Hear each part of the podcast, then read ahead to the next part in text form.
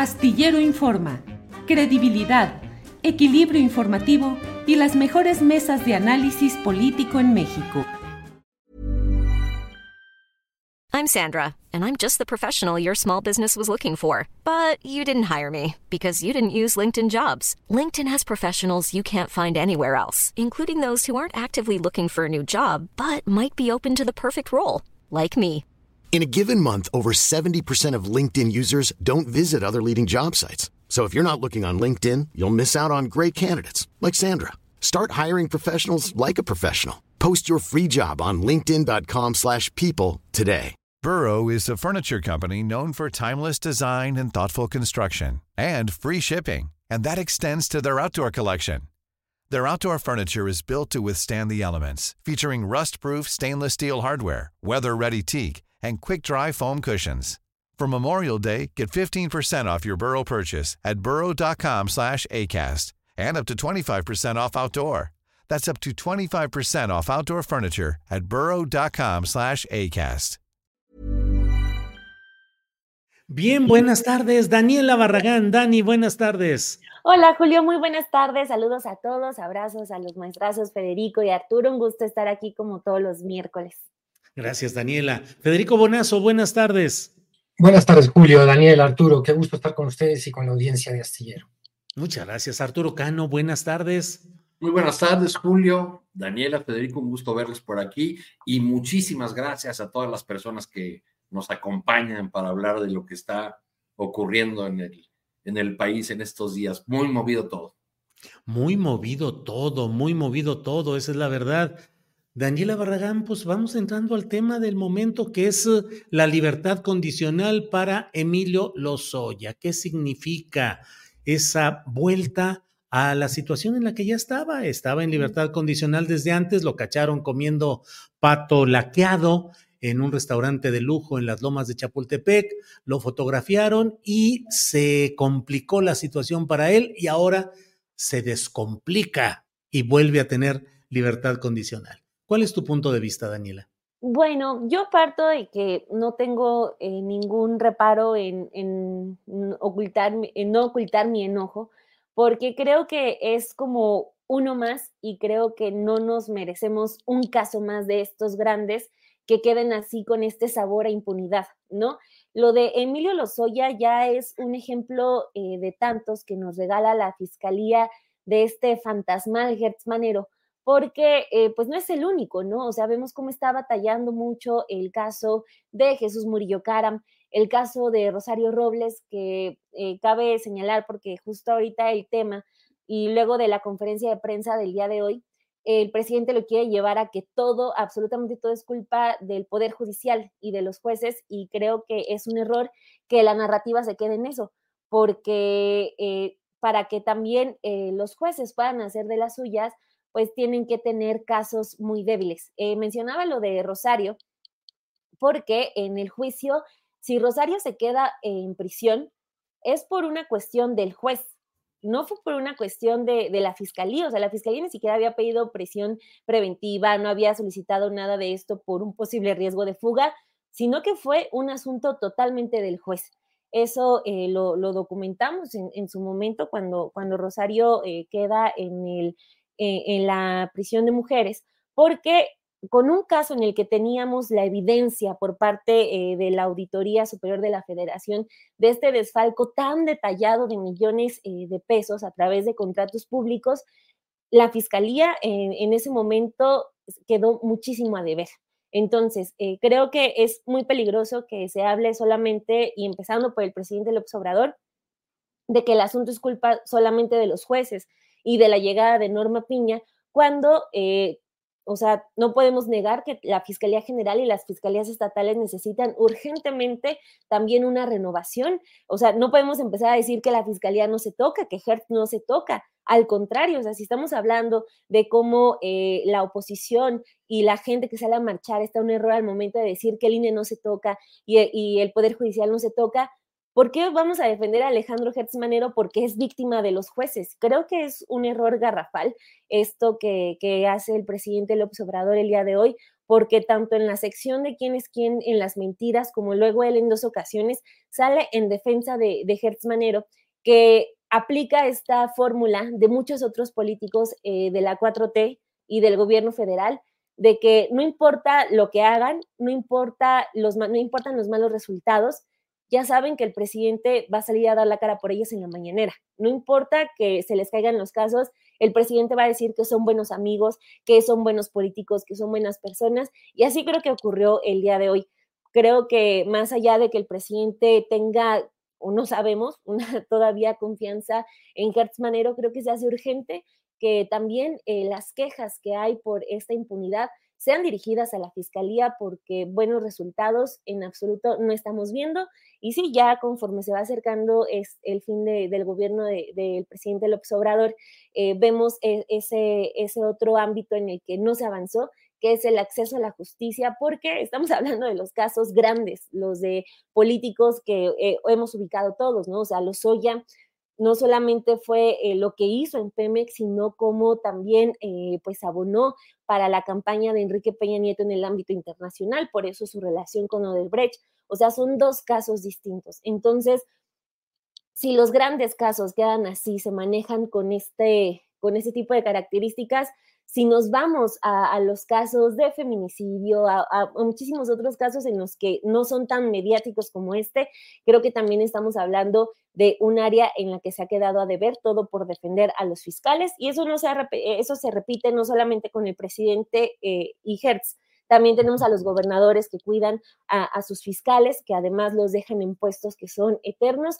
Y a ver qué ocurre, ¿no? Porque recordemos, y termino con esto, o sea, eh, vamos a cambiar de presidente y en teoría Alejandro Hertz Manero va a continuar en ese puesto todavía, si no me equivoco, tres años más. Daniela, gracias. Federico Bonazo, pues esa lucha eterna entre tratar de hacer justicia en un aparato burocrático como son los poderes judiciales aquí y en muchos lugares eh, profundamente eh, infiltrados por la corrupción. Eh, en todo este tema que estamos hablando, pues no deja de ser un ejemplo de impunidad o cuando menos de privilegio. ¿Cuál es tu punto de vista, Federico? Coincido, coincido mucho con lo que acaba de, comentar Daniela.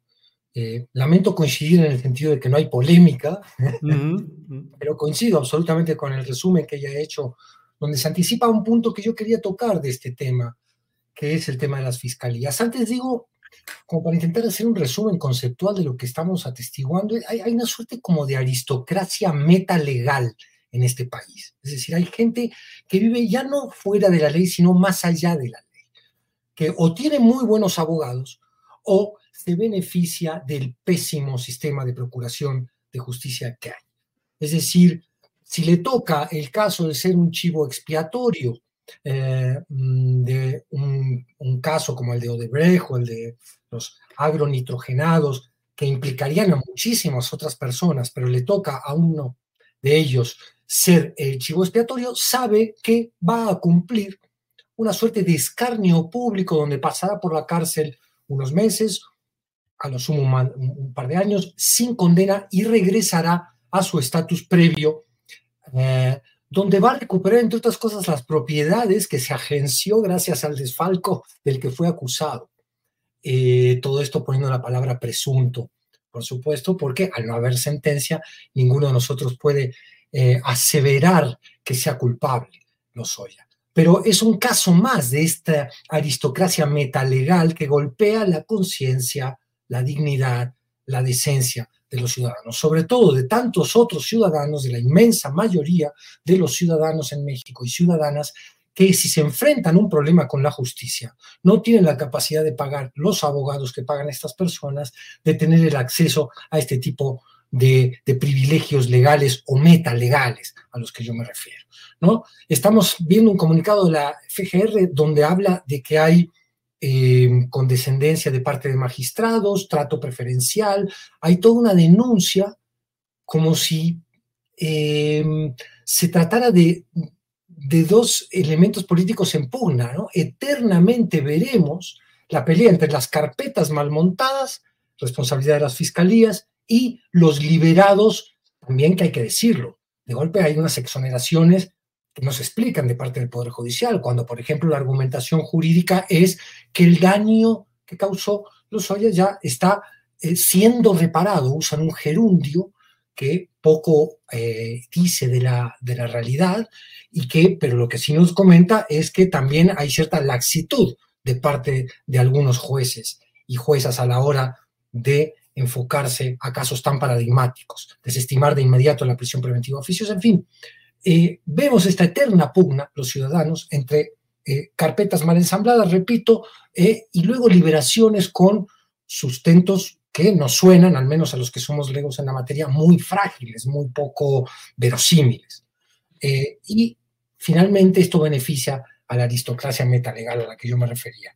Es un caso que no hay que olvidar lo, que declaraba este alto ejecutivo de Odebrecht, en el caso brasileño, en los tribunales brasileños, donde desmontó esta red de corrupción donde Odebrecht pagaba a las eh, eh, legislaciones de diferentes países para que finalmente, eh, o, directamente a personajes ligados al Poder Ejecutivo, para que las políticas públicas o las leyes favorecieran a Odebrecht en el futuro como contratista del Estado. Esto es es realmente oprobioso para los que lo atestiguamos desde la trinchera de la demanda eterna y siempre postergada demanda de justicia en nuestros países. Bien, Federico, gracias. Eh, Arturo Cano, un caso muy manoseado en el cual han intervenido gestiones de toda índole desde lo recordaba Ana Lilia Pérez en una entrevista que tuvimos en la primera hora de este programa, aquellas negociaciones entre Gers Manero con el papá de Emilio Lozoya, del mismo nombre, Emilio Lozoya Talman, el papá, personaje de absoluta identificación con el poder salinista. Negociaciones de ese tipo, no tocar la cárcel cuando llegó, un privilegio absoluto, eh, libertad condicional a la cual ahora vuelve, en fin, cuántos intereses y cuántos factores en todo esto. ¿Cuál es tu opinión sobre este tema, Arturo, por favor? Sí, Julio, pues eh, Emilio Lozoya es un cachorro del salinismo eh, y, representa también, a modo de ver, un, símbolo de la manera como Enrique Peña Nieto y su grupo concebían el ejercicio del, poder público como posiciones para eh, hacerse millonarios y para hacer millonarios a sus amigos, con el abierto uso de sus cargos eh, y de los poderes que les daba estar en esas, en esas posiciones para, eh, eh, para enriquecerse, para enriquecer a, otros. Creo que hay poco que, agregar sobre a tu columna de, de, hoy y a lo dicho hace un ratillo por, por Analia Pérez, que ha investigado con, con mucha pulcritud durante largos años todos estos estos asuntos. Es, eh, digamos, es un, escándalo eh, tras otro, los que acumula este, este grupo de, juniors, de cachorros del, salinismo del grupo Atlacomulco, que, eh, que usaron el, poder público para, para hacerse millonarios, hacer millonarios a sus, a sus socios. Hay un, dato que, ha sido muy comentado, pero que ahora que lo lo retomó Ana Pérez, pues dice, dice mucho sobre cómo actuaba este grupo y cómo concebía el poder. Eso de que los empresarios interesados en tener contratos con Pemex tuvieran que pagar simplemente para tener una cita con el director de Pemex. Ya no digamos para obtener el contrato, era vendía sus, sus minutos porque sabía lo que esos minutos eh, costaban en términos de los posibles eh, negocios que podían hacer con eh, la petrolera estatal.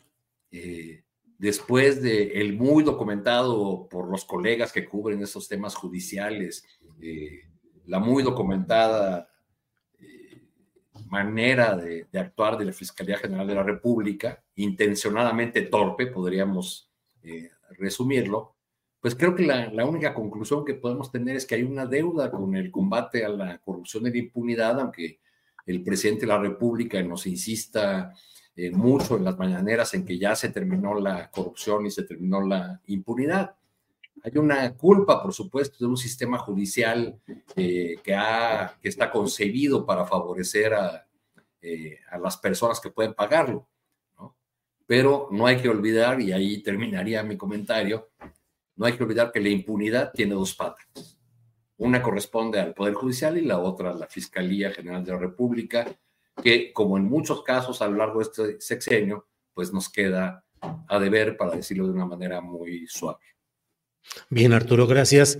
Daniela Barragán, siguen las narcoetiquetas en las redes sociales, una presencia implacable en la cual se mantiene activa esa eh, cascada de, comentarios que según lo que se ha ido mencionando y develando por parte de diversos eh, fuentes de información, pues corresponden a manejos robotizados de granjas de bots, de inversiones millonarias para todo esto. ¿Cómo vas viendo esa cascada de mm, narcoetiquetas, Daniela? Sí, creo que eh, ya se, se, ha extendido lo que nos habla de una campaña que está saliendo muy costosa y que desde mi perspectiva es apenas el inicio de lo que vamos a continuar viendo de aquí de la, a la elección, porque parece que ya vieron que les funcionó eh, y, lo digo porque en la marcha del pasado domingo, pues uno de los gritos que más se, habló, que, más se hizo, fue el de narcopresidente, además del famoso y ya tradicional Fuera López, ya estuvo también acompañado de narcopresidente. Entonces, ya les funcionó, ya también lo llevaron a consigna eh, a las calles. Entonces, yo lo que esperaría es que ya Morena o la candidata, conforme ya se, logren hacer eh, mensajes o realizar mensajes ya dentro de la campaña, pues empiecen con una manera eh, fácil. Es un tema técnico, sí, porque estamos hablando de bots, de servidores, de países, de datos, metadatos, etcétera este, en el que van a tener ellos que lograr comunicarle a la gente qué es lo que está ocurriendo con esta nueva guerra sucia, que ya no va a ser como la teníamos en 2006 con estos mensajes de, en televisión pagados por el Consejo Coordinador Empresarial o el Consejo de la Comunicación. O sea, ahorita la guerra sucia que ya se está gestando es a través de las redes sociales. Entonces, eh, pues sí vimos a Claudia Sheinbaum compartiendo eh, el tweet de, si no me equivoco, Julián Macías, que es el eh, activista en esta rama que más se aproximó y que descubrió estas faltas de ortografía y cómo terminó desnudando lo que llamó él el Troll Center. Él compartió ella el tweet en, en su cuenta Luego Mario Delgado como que ya también empezó a hacerlo, pero siento como una estrategia muy vaga y eh, creo que eso se debe modificar porque la gente tiene que estar enterada de qué es lo que se está gestando en redes sociales, qué es lo que se está diciendo. Si bien, y yo le he dicho aquí en este espacio, eh, Twitter tiene la maravilla de que si no estás ahí no te enteras, creo que sí puede llegar a permear, ¿no? El contenido se comparte por WhatsApp, se comparte en Twitter y ahí es donde ya, eh, perdón, en Facebook y en otras redes sociales y ahí es donde sí empieza a llegar a más gente. Entonces, eh, ya dijeron que sí van a hacer, eh, van a interponer denuncias.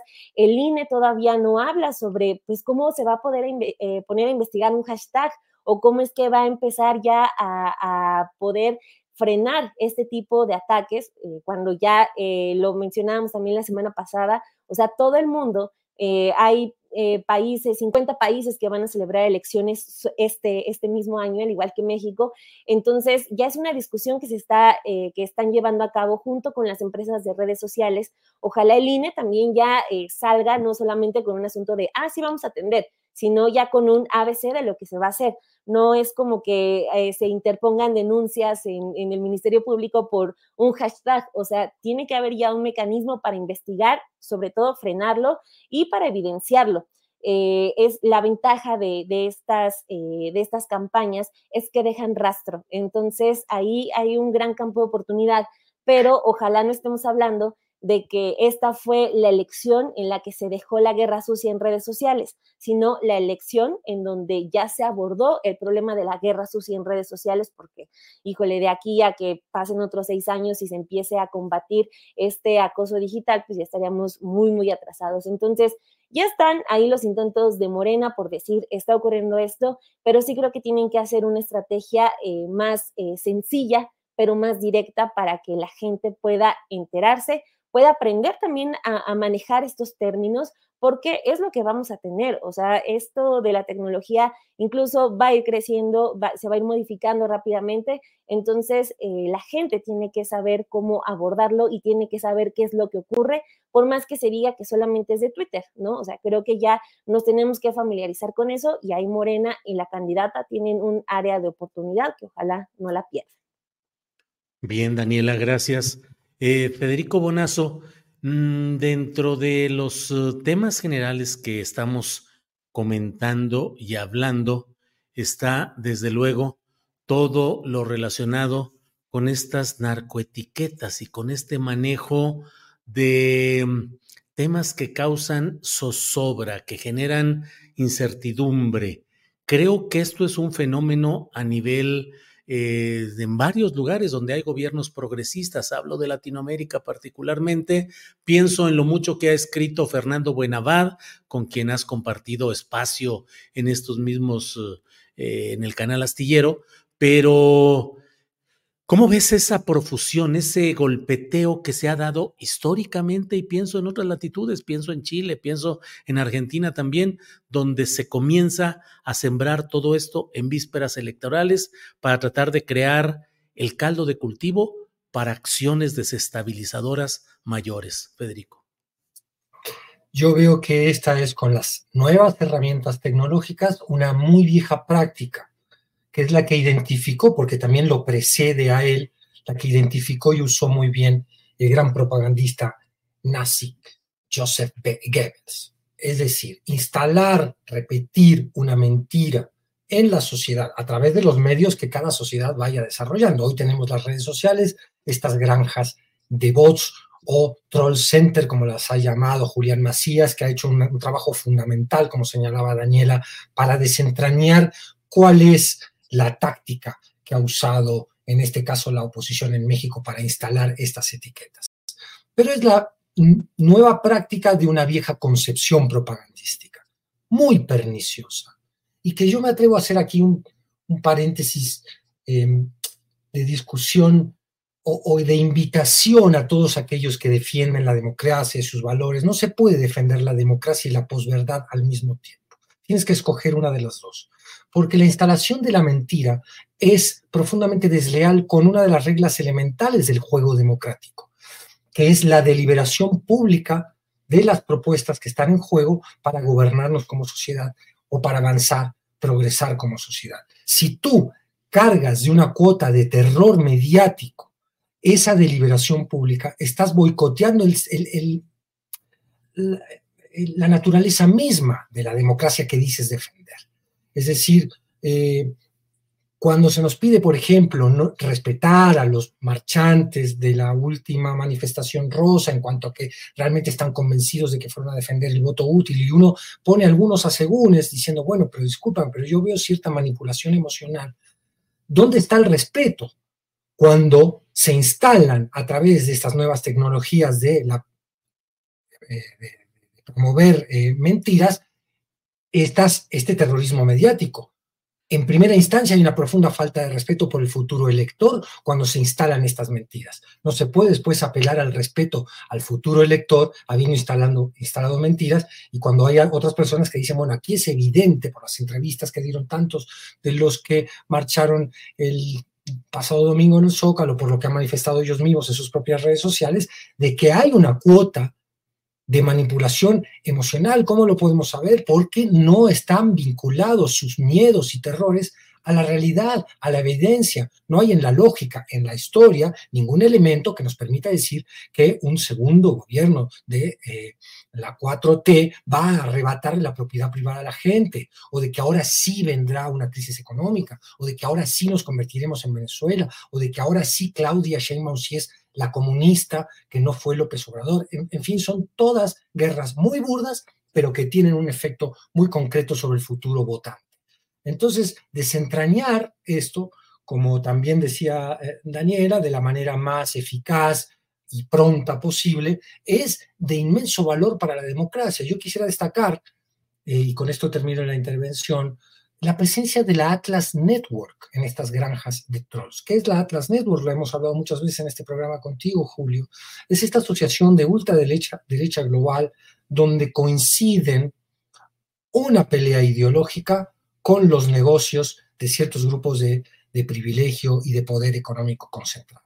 Y que es la que ha financiado, por ejemplo, a muchas otras personas a lo largo del globo, de la alt-right mundial, pero concretamente a Javier Milei, Agustín Laje y todos los promotores de la agenda ultraderecha en Latinoamérica, en España y en el resto del mundo también. Que estén presentes ya de manera bastante fehacientemente comprobada, como ha hecho el mismo Julián Macías y como reproduce muy bien hoy Fabricio Mejía Madrid en una nota que le recomiendo a esta audiencia que eh, se llama Lorenzo el Injerencista, que la lean porque ahí es donde se cuenta también muy bien todo este asunto es de suma preocupación. Es decir, estamos viendo una ultraderecha coordinada que ha puesto para la derecha mexicana las herramientas que también le funcionaron en otras latitudes. Es decir, la instalación de estas, estos hashtags narcopresidente, que los vimos repetido una y otra vez por los marchantes el domingo pasado,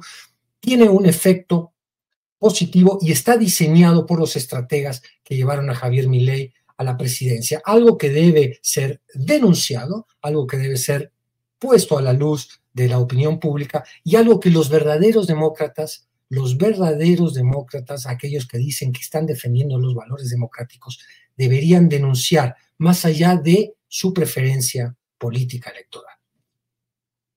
Eh, bien, pues así están las cosas. Federico, has tocado un tema muy relevante en estos momentos, que es este tema de Atlas Network. Debo decirte que en su conferencia de prensa, Mario Delgado ha puesto esta imagen donde dice que el director para América Latina es Roberto Salinas León, primo de Ricardo Salinas Pliego. Dice que detrás están empresas petroleras, tabacaleras y farmacéuticas. Dice que son impulsores de políticas neoliberales y que Atlas Network es financiado por el Departamento de Justicia de Estados Unidos y coloca como opiniólogos afines a Sergio Sarmiento, Luis Rubio, María Amparo Casar, Juan Pardinas y Carlos Loret de Mola. Dice que recibió un premio de Atlas Network. Eh, Xochil Gálvez se reunió con ellos durante su gira por Madrid el 12 de febrero y se menciona, menciona a Agustín Antonetti.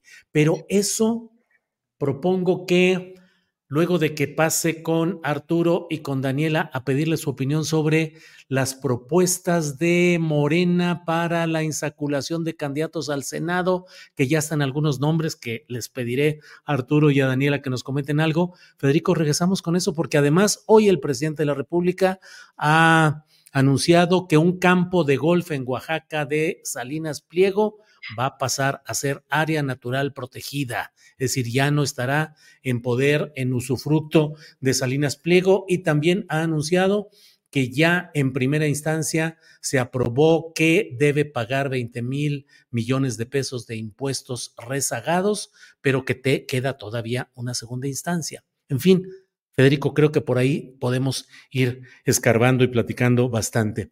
Arturo Cano, en el terreno de la información respecto a la insaculación de candidatos a plurinominales, eh, pues será hoy ante notario público. Eh, se dice que se registraron unas 10 mil personas. Son 181 nombres, entre los cuales destacan Adán Augusto López, Elena Poniatowska, Jesús Ramírez Cuevas, Paco Ignacio Taibo II, Jesús Rodríguez, pero em, son nombres que apenas van a entrar a la tómbola para esa insaculación.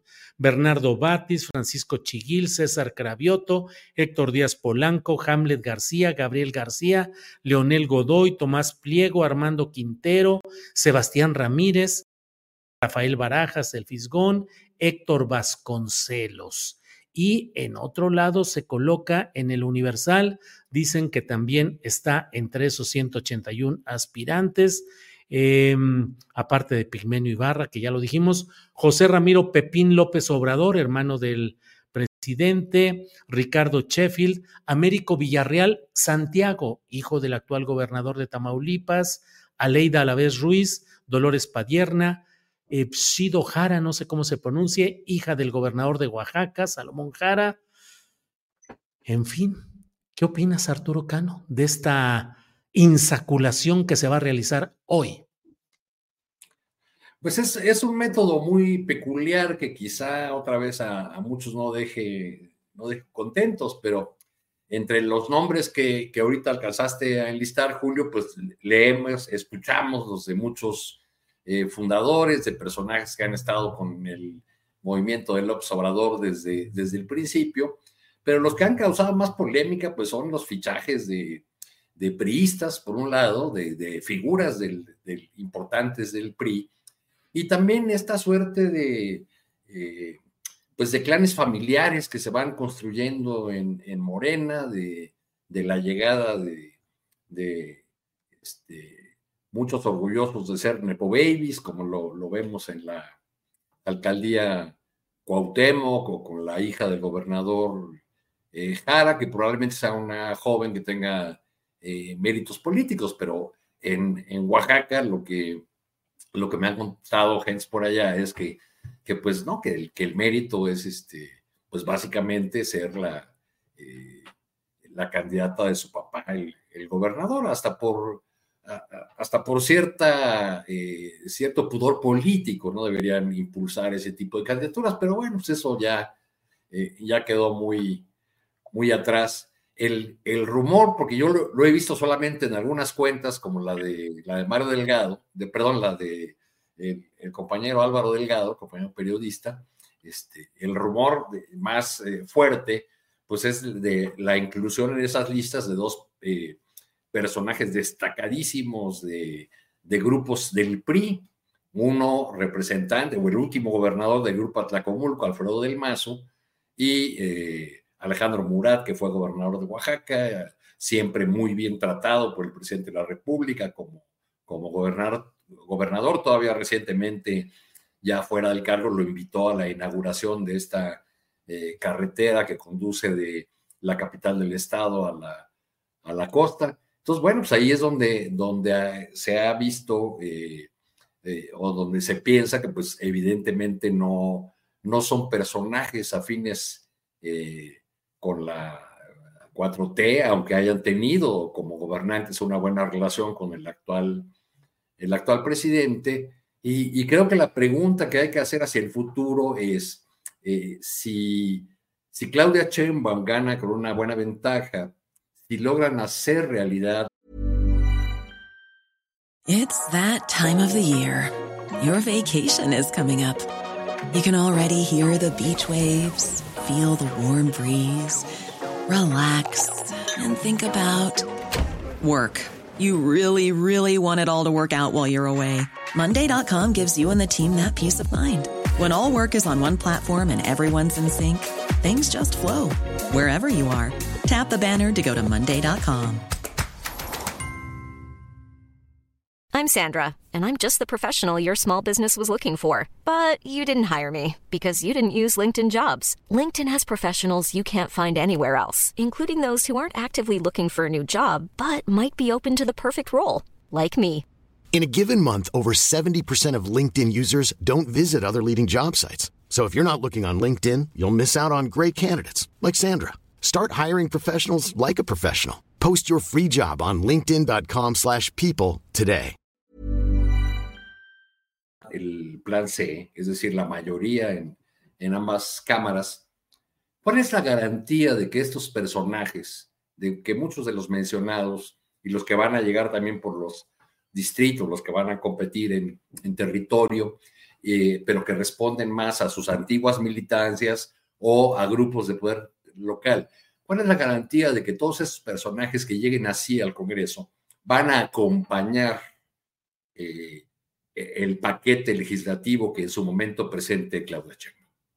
¿Cuál es la garantía de que no van a responder a los intereses de sus grupos de siempre, a sus trayectorias eh, y, y, que olvidarán todo eso para sumarse a un cambio, a un proyecto de, de transformación que va a tener necesariamente su expresión en, en reformas eh, constitucionales y legales? Creo que no hay muchas eh, garantías de, de que eso sea y que lo que podamos ver es un Congreso donde se instalen fuerzas que ejerzan un fuerte jaloneo y que obliguen a, a la presidenta, de la persona que esté en la presidencia de la República, pues hacer concesiones y, negociaciones. Recordemos, por ejemplo, la, la, primera presidencia de Lula, ¿no? donde tuvo que hacer un eh, montón de concesiones a grupos eh, políticos y partidos tradicionales del Brasil para poder avanzar a algo en sus, en sus propias propuestas legislativas.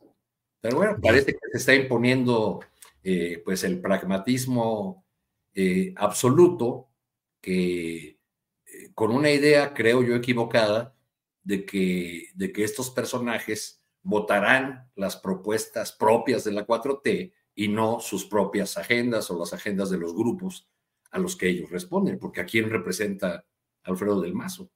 De pronto ya se purificó o se purificaría por entrar a la 4T y ya no tendría nada que ver con los viejísimos intereses del grupo Atlacomulco.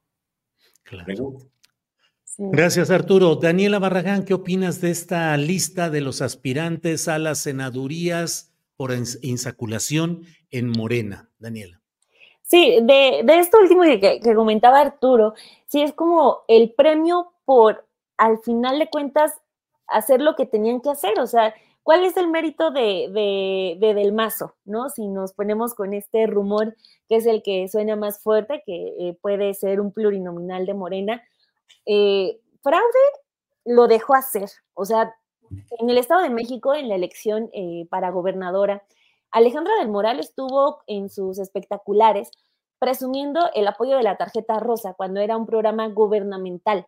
Nadie se quejó, o sea, pero eso fue algo que ocurrió hace, hace apenas un año. Y ahora resulta que como ya dejó que la gente, que, el voto de miles de mexiquenses eh, fuera por la maestra Delfina, ahí sí ya hizo algo bueno cuando sí permitió ese tipo de prácticas que son las del PRI, las de años, las que afinaron, no solo porque a veces se piensa que, los fraudes solamente eran a nivel eh, presidencial, pero creo que todos sabemos a nivel local en nuestras colonias cómo eh, pues se maquinan esos pequeños fraudes, ¿no? O sea, ¿quién, quién era la señora que, vendía, que te compraba el voto? ¿Quién era la señora que operaba para el PRI? O sea, eh, a nivel vecinal, ¿no? Entonces, que al final haya accedido a respetar lo que dictaron los millones de votos de, las personas a las que gobernaron, pues no entiendo dónde está el mérito. El mérito es el de la gente y es a la gente entonces a la que le están fallando al momento de, recuperar a, estos personajes. Lo de Alfredo del Mazo es un rumor, pero lo que no es un rumor es Erubiel Ávila. Se pueden justificar que es por cosa del verde, pero no es el verde, es morena. Entonces, eh, ahorita estaba leyendo el tuit de Mario Delgado, el, perdón, la conferencia en donde dicen que si solo confían en los militantes no podrían ganar, entonces por eso eh, tienen que, adoptar a estos personajes. Pues estoy escuchando el haya sido como haya sido de Calderón, o sea, a ese nivel estamos eh, con, con, este, con este argumento de por qué tienen que quedar los priistas, o sea, solo en el caso del Estado de México, Em, ¿En dónde queda ese argumento de que era necesario quitarle eh, esa entidad al PRI? ¿Para qué? Para volvérsela a entregar, pero ahora con, no con el color rojo, sino con el color verde, más ligado a, Morena. Y sí quiero ser eh, muy enfática en esto, o sea, creo que tampoco nos tenemos que comprar ese argumento de que son los de es culpa del verde, es culpa de Manuel Velasco, porque no es así. O sea, ellos están sentados con Mario Delgado, con Citlali, entonces es una cuestión 100% de Morena. Y no por nada, este rumor de Del Mazo, eh, pues nos hace lógica a muchos. Lo que pasó con Omar Fayad, lo que se está diciendo ahorita, bueno, es que le tienen que dar un, algo a Del Mazo porque ya no alcanzó embajada. Y eso también es algo en lo que tuvo que ver 100% el presidente López Obrador. Eso de que fueron buenas personas, invitar a Alejandro Murat, híjole, pues no son buenas personas, más bien se dieron ante el impulso de la gente por expulsarlos del poder. O sea, no es que nos hayan regalado la democracia. A los mexiquenses del Mazo no les regaló una gobernadora. Fueron ellos quienes, a pesar de las inercias que tiene ese partido a nivel colonia, a nivel eh, oficinas, a nivel eh, programas sociales, lograron quitar a ese partido que había gobernado durante casi 100 años. Entonces, eh, creo que eh, Morena eh, sí está demostrando que haya sido como haya sido, pues tiene cierta lógica y es muy lamentable porque pues no solamente van a tener que pasar bien esta transición del fin del gobierno del presidente López Obrador, en caso de que pues sí se haga como él ha dicho, su retiro total de eh, cualquier relación, cualquier comentario, cualquier eh, cuestión pública, sino también el que pasada la elección, no todo se convierta, todo su plan se, convierta en un Germán Martínez, en una Lili Talles, porque parece que la gente entendió esa elección, pero para sorpresa de todos, el partido no. Entonces, pues ahí está. Vamos a ver qué ocurre. Me sorprende, por ejemplo, escuchar nombres como eh, el Fisgón, no, no, me no me lo imaginaba, o Pac Ignacio Taibo está eh, interesante, pero pues vamos a ver qué ocurre. Lo que sí es que pues es muy lamentable, la gente es la que sale perdiendo. Bien, gracias Daniela. Federico, no sé si quieras hablar un poco de este tema o le entramos a lo que habíamos dicho de Atlas Network y de lo que está pasando con Salinas Pliego. Federico.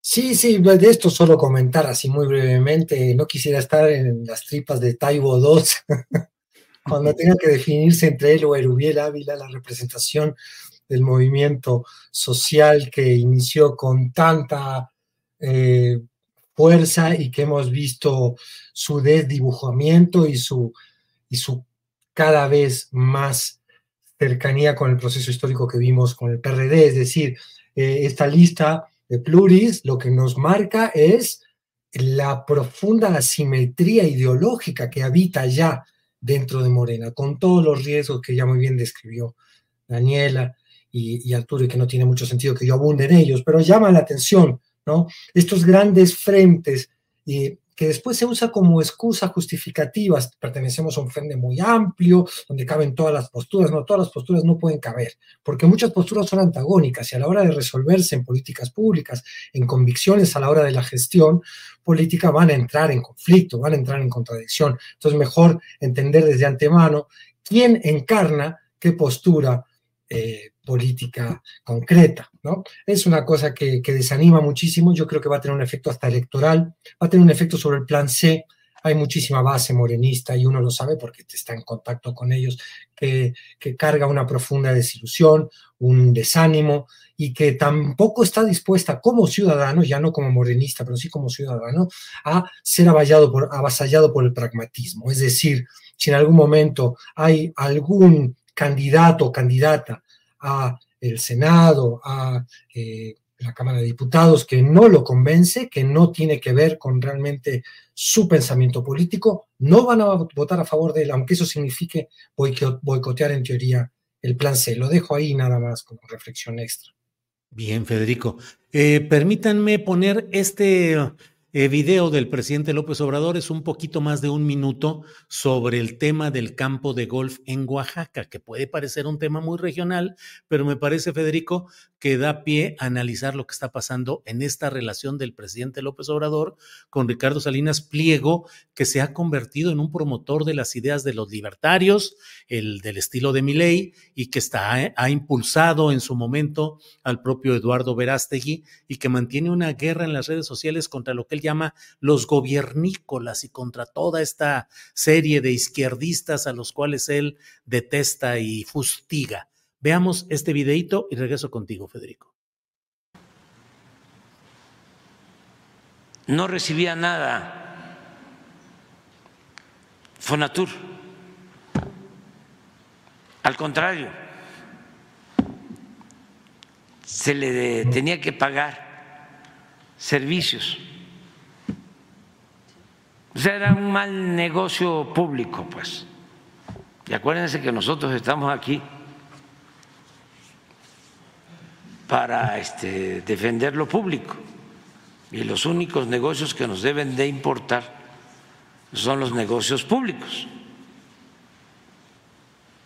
Entonces, como ya no quieren adquirirlo, que eso de los 500 millones lo íbamos a utilizar para los uniformes escolares de todos los niños de Oaxaca. Y ya conseguimos lo del presupuesto para los uniformes que vamos a entregar a todos los niños de Oaxaca. Ya se tomó la decisión de que se convierta ese espacio en un parque, en una reserva natural, porque tiene una playa que queremos que sea pública porque otra de las cosas que predominó durante el periodo neoliberal es que todas las playas públicas se volvieron privadas. Y nosotros estamos recuperando kilómetros de playas para que la gente pueda disfrutar del mar.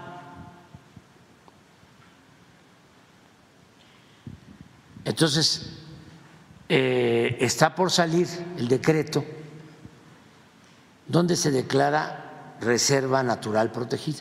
Para que Bien, pues eso es lo que ha dicho hoy el presidente de la República. Me parece a mí que el presidente es muy cuidadoso en no pronunciar el nombre de Salinas Pliego ni mencionar, pero en el, en el fraseo de las preguntas que le hizo una reportera, pues sí, como que el presidente eh, cuida mucho sus expresiones para poder ir eh, entrando en materia de todo esto que estamos planteando. Pero además de ello, también dijo que ya un, um, eh, un, um, un juez en primera instancia ya determinó que debe ser pagado eh, los 20 mil millones de pesos, dice, de una empresa que lo debía y que un ministro de la Corte tenía guardado en su cajón, que no lo sacaba, pero ya salió. Es decir, tampoco menciona exactamente Salinas Pliego ni Grupo Azteca, pero así está el tema. En fin, Federico, ¿cómo ves Atlas Network, Salinas Pliego, situación política mexicana? Hace, desde que empezó el sexenio vimos la alianza que el presidente con inteligencia, a mi modo de ver, planteó con grupos empresariales muy importantes y con las figuras mediáticas que tienen esos grupos empresariales, este, Salinas Pliego sin duda, la más mediática quizás, porque además él, él se está autopromoviendo. No sabemos todavía con qué fines, pero es clara su autopromoción dentro de la ideología esta que decíamos de muy coqueta con el anarcocapitalismo.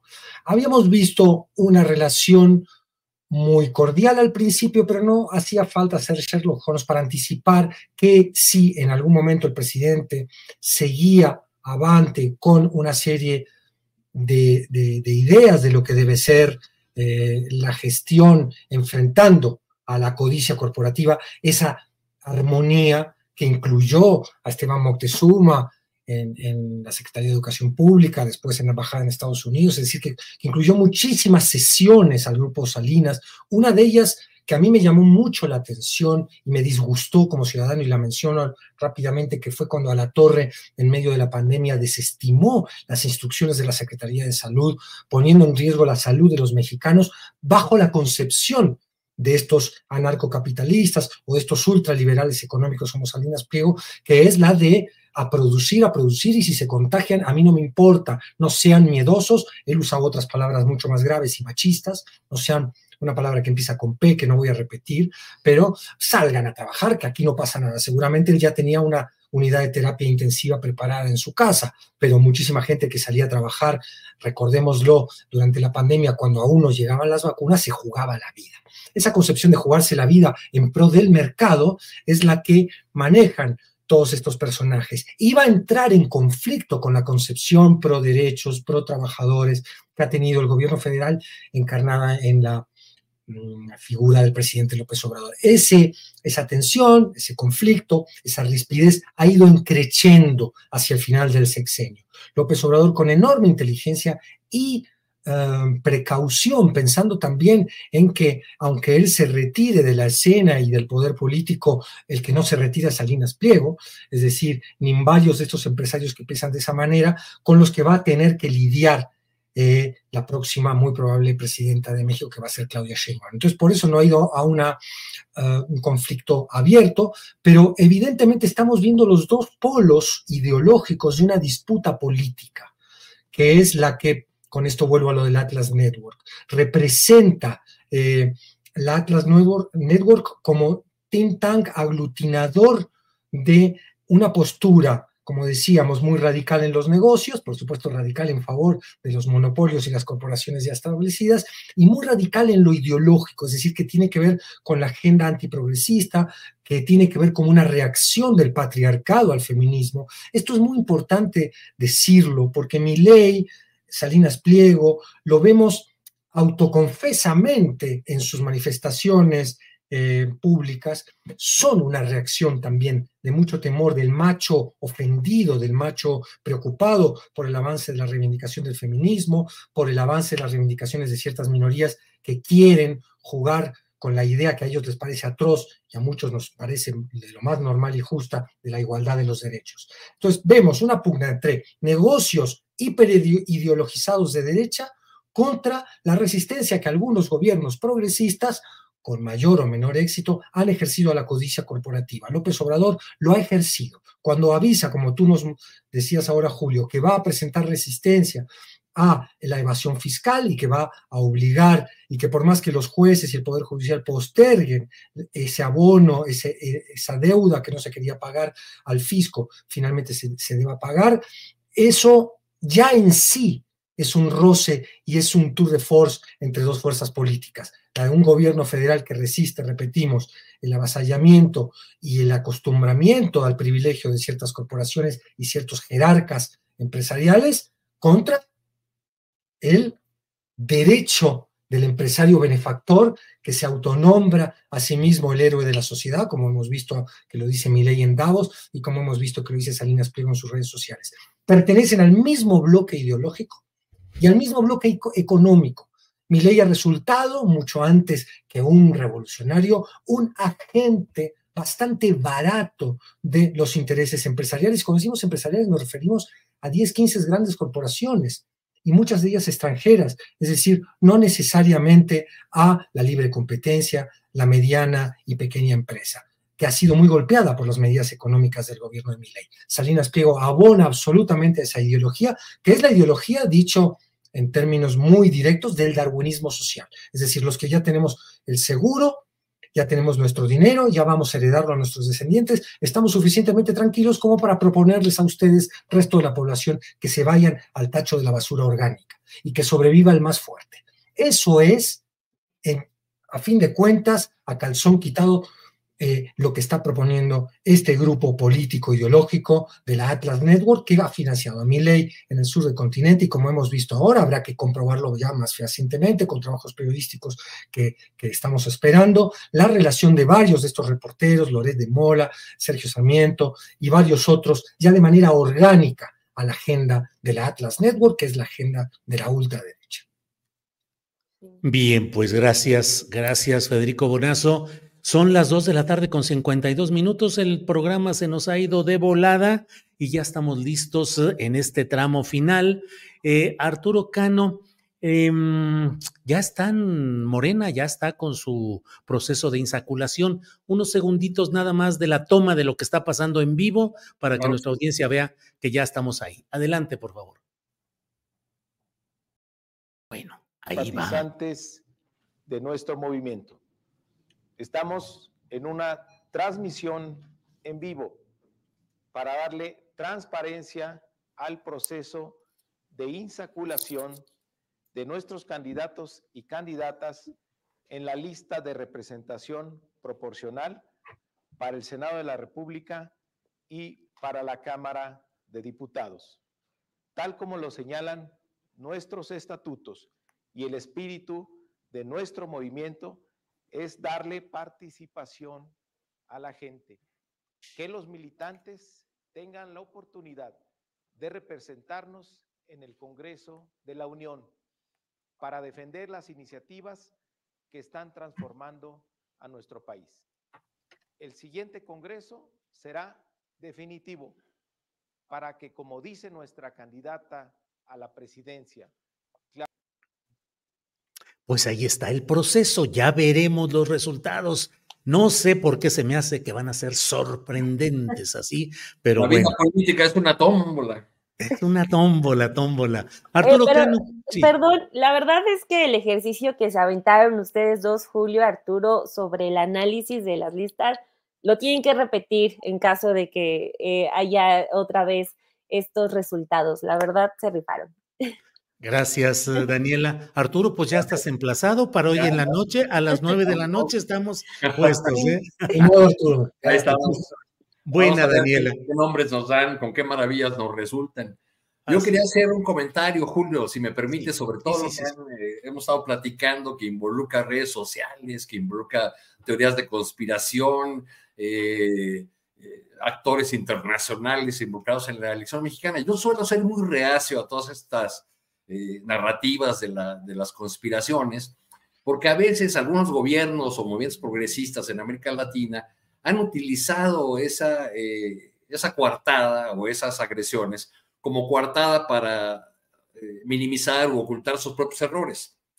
Pero creo que en este caso, pues sí, ya vamos viendo cómo se configura una, una idea que, que además lo que busca es dejar manchada la elección de junio, eh, dejar tocada de alguna manera a la persona que, que resulte eh, electa en esa elección, este, bueno, tenemos, se publican eh, reportajes propiciados por la DEA o por lo menos facilitados en términos informativos, luego pasan por la réplica de los medios mexicanos, tradicionales y de ahí comienza toda una campaña que luego se va aderezando con entrevistas con supuestos eh, líderes de grupos delincuenciales y con otras, otros ingredientes, eh, ingredientes hasta configurar esa etiqueta del narcopresidente, etcétera. Hay, eh, hay ahí una, una, una, parte que si no fuera un asunto tan serio nos movería a broma. La, la oposición está con tan pocas posibilidades de competir o disputar seriamente la presidencia de la República, que el único triunfo que celebra es el de colocar una etiqueta en las redes sociales. Pero hay hechos de la, de la historia reciente que nos obligan a ser muy serios con esos asuntos. Y recuerdo la elección de Bolsonaro 2018, Brasil, y el papel fundamental que en esa elección jugó la red WhatsApp. Ahí se divulgaron fake news, eh, mentirotas, y era una, una red, ¿no? Un, un, estudio de la época indica que 81% de los electores de Bolsonaro usaban WhatsApp para informarse.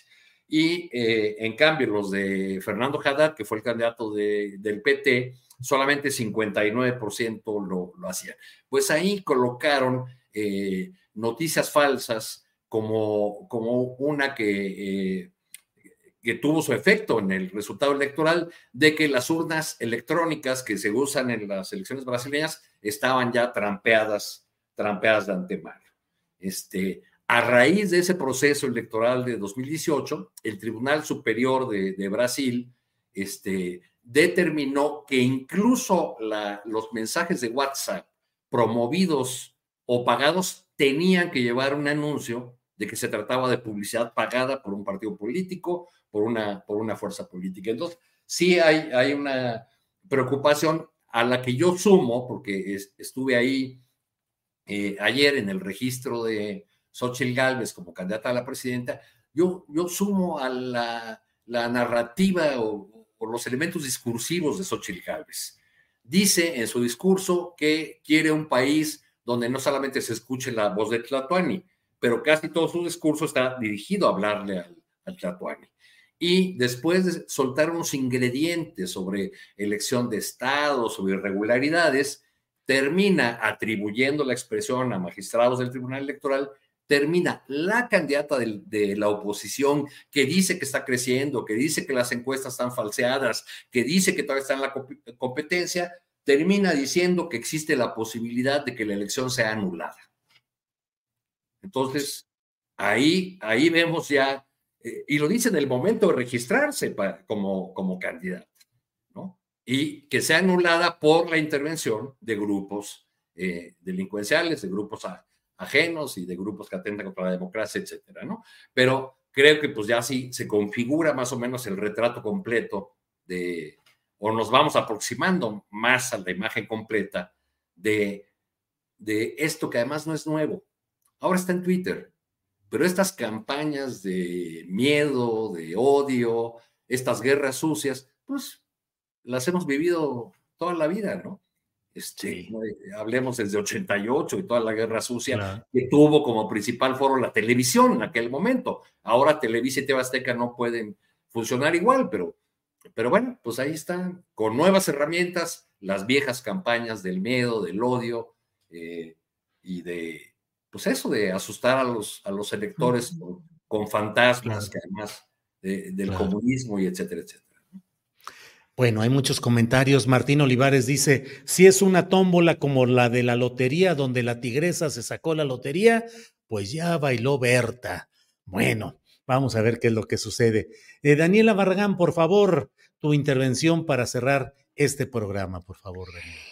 Este, les quería contar de un caso de Chihuahua, eh, porque la Unión de Discapacitados de esa entidad está denunciando un maltrato de parte de la gobernadora eh, María Eugenia Campos Galván, muy, muy feo. O sea, eh, hemos visto que los programas sociales, justo en esta, después de 2018, están teniendo un giro.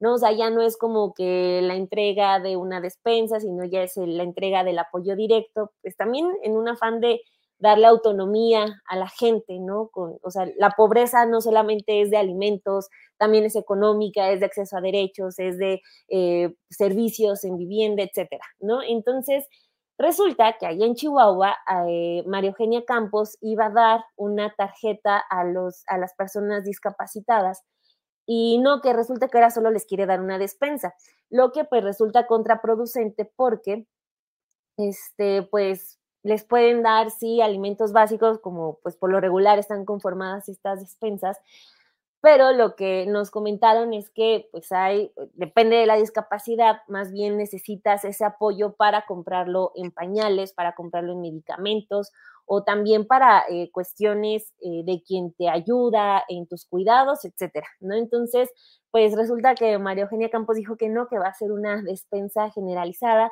entonces están eh, protestando porque además el apoyo solamente se lo quieren dar al 5% de las personas con discapacidad, o sea, ni siquiera es universal para todos. Entonces está em, están pues batallando, o sea, con todo y su discapacidad están tomando eh, instalaciones y pues la gobernadora no los está escuchando, entonces ojalá nos puedan ayudar a compartir esa nota y seguir la, eh, la causa de la Unión de Discapacitados de Chihuahua, porque María Eugenia Campos está gastando muchísimo en publicidad, está gastando mucho en sus eventos de seguridad, en su informe de gobierno, pero a los discapacitados pues hay una despensa, ¿no? Entonces, a ver si nos ayudan a compartir eso. Muy bien, Daniela, gracias. Federico Bonazo, para cerrar, por favor, ahora sí, el programa, por favor, tu comentario. Sí, brevemente insistir, hacer una invitación a los, a, los que nos ven, a, la ciudadanía en general, a que se fijen cuando brotan estas personas que dicen ser los dueños, los tutores, los patrones de un valor término, digamos, democracia, libertad. En Argentina, usando la palabra libertad, ya lo hemos dicho muchas veces en este programa, se ha cercenado en términos concretos la libertad de muchísima gente. Eh, hoy creo que una oposición en México carente, como decía muy bien Arturo, de programa, de fórmulas, de épica, de mística, de ideas que venderle a la sociedad, ha intentado usurpar el término democracia. No quiero desestimar con esto mi mayor de los respetos a todos aquellos que hayan marchado o piensen que la defensa de la democracia en México pasa hoy por oponerse a Morena. Lo respeto, lo podemos discutir en la arena pública sin ningún problema. pero mi invitación es a que reflexionemos qué sucede cuando es muy evidente la estrategia del hurto de una palabra. Yo creo que estamos, como en otras latitudes vimos el hurto de la palabra libertad, estamos viendo aquí el intento de hurto, de apropiación, de expropiación de la palabra democracia. Propongo que, que tengamos cierto cuidado ante esa clarísima estrategia de la oposición en México.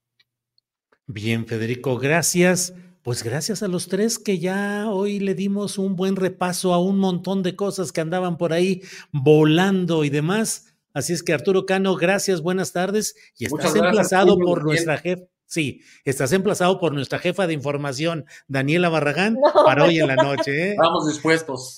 Órale, muy bien. Gracias. Les debo algo, perdónenme. No, no, qué bueno. está muy bien. Gracias. Bien, bien. Que pongas orden aquí, Dani. Me ahorraste el tener que plantearle ahí a Arturo, ya lo hiciste al aire, ya quedamos. Échame a mí la culpa, Julio. Échame a mí la culpa. Gracias, Dani. Cuídense mucho, nos vemos pronto. Hasta luego, Federico, gracias y buenas tardes. Abrazos. Que estén bien, hasta luego. Para que te enteres del próximo noticiero, suscríbete y dale follow en Apple, Spotify, Amazon Music, Google o donde sea que escuches podcast. Te invitamos a visitar nuestra página julioastillero.com.